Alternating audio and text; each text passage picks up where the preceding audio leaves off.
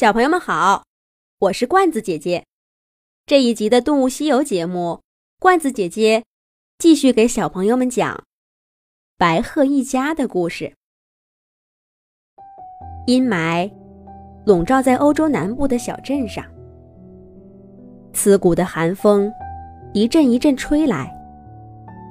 克鲁斯老人家的屋顶上，树枝搭成的白鹤窝还在。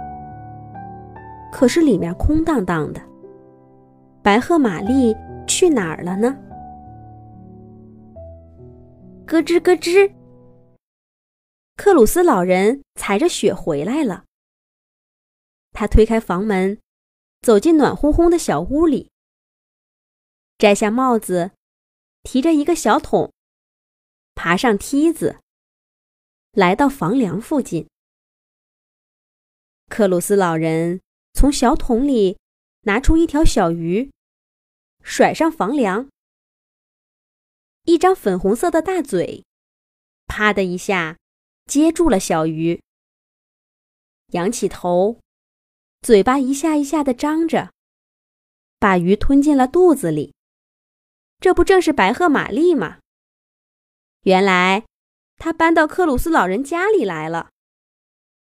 七年啦。玛丽都是这样过的冬天。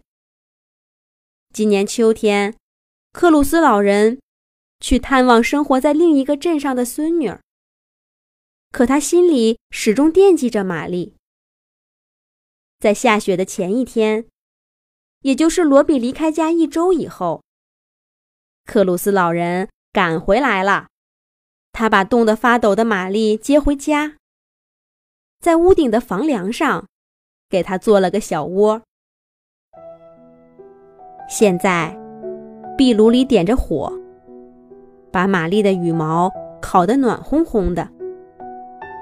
克鲁斯老人的篮子里还装着不知道从哪儿弄回来的鲜鱼。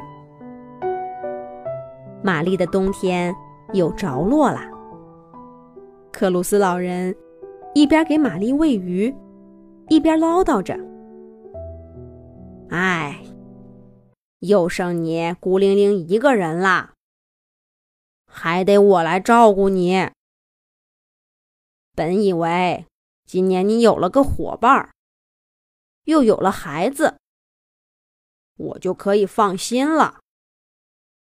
真没成想，你那位先生不声不响的就走了。看着还不错的鸟。怎么这么不靠谱啊？明年呐，你可别再理他了。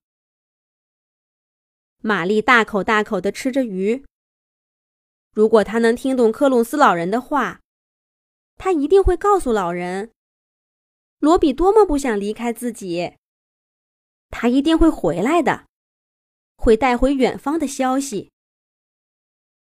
罗比，罗比。你在哪儿呢？玛丽心里想着。你飞到温暖的越冬地南非了吗？那里好不好？你好不好？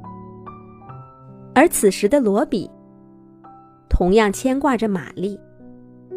前几天，他刚刚飞到非洲大陆的最南端，这里和南极洲隔海相望。当白鹤的故乡欧洲正值隆冬，南非却迎来了温暖舒适的夏天。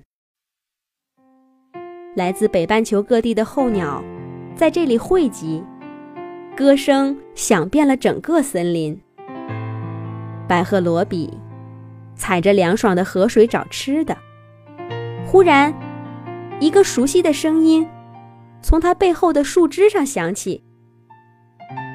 罗比，是你吗？好久不见。罗比回头一看，说话的是北京雨燕小谷。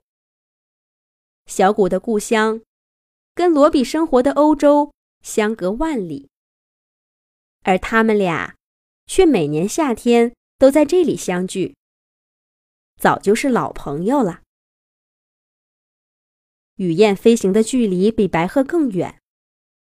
它们小小的灰色身体里藏着无穷的力量。罗比冲老朋友挥着翅膀，热情地打着招呼。北京雨燕小谷指指身边的姑娘，向罗比介绍说：“这是我的妻子丹丹。你呢，罗比？还是一个人吗？”罗比赶紧摇摇头。小谷又问：“那你的妻子怎么没跟你一块儿来呀？”雨燕丹丹悄悄拉一拉小谷的翅膀。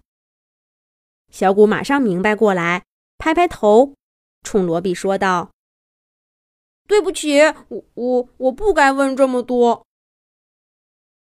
迁徙之路从来都不是一帆风顺的。小鸟们要飞过高山，飞过大海，忍受疲惫和饥饿，还要时刻提防埋伏在路上的天敌。不是每一只鸟。”都能成功抵达终点。不是每一位老朋友都有机会来年再见。也许罗比的妻子遇到危险了，那该是多悲伤的事儿。小谷不敢再问了。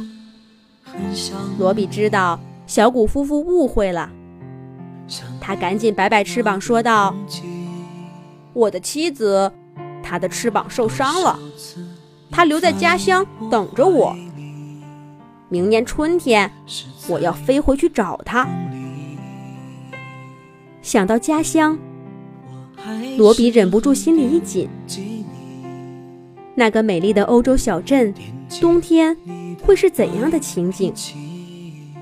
虽然玛丽说克鲁斯老人会照顾他的，可是克鲁斯老人。有没有回来？玛丽有没有找到地方避风呢？罗比迫不及待的想回去看看了。南非的夏天，在小鸟们叽叽喳喳的叫嚷声中，很快过去了。落叶铺满地面，天气越来越凉。北京雨燕小谷和丹丹。前不久，来同罗比道别，跟着雨燕迁徙的大队伍，飞往遥远的故乡了。罗比也拍打着翅膀，向北方鸣叫着。本能里的声音像冬天一样告诉他，该回去了。这一次，罗比一分钟都没有等，他飞过卡拉哈里沙漠。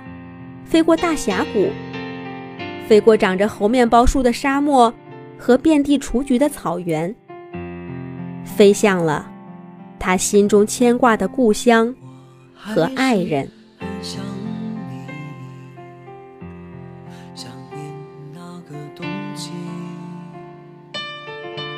多少次你在我怀里，是在梦里。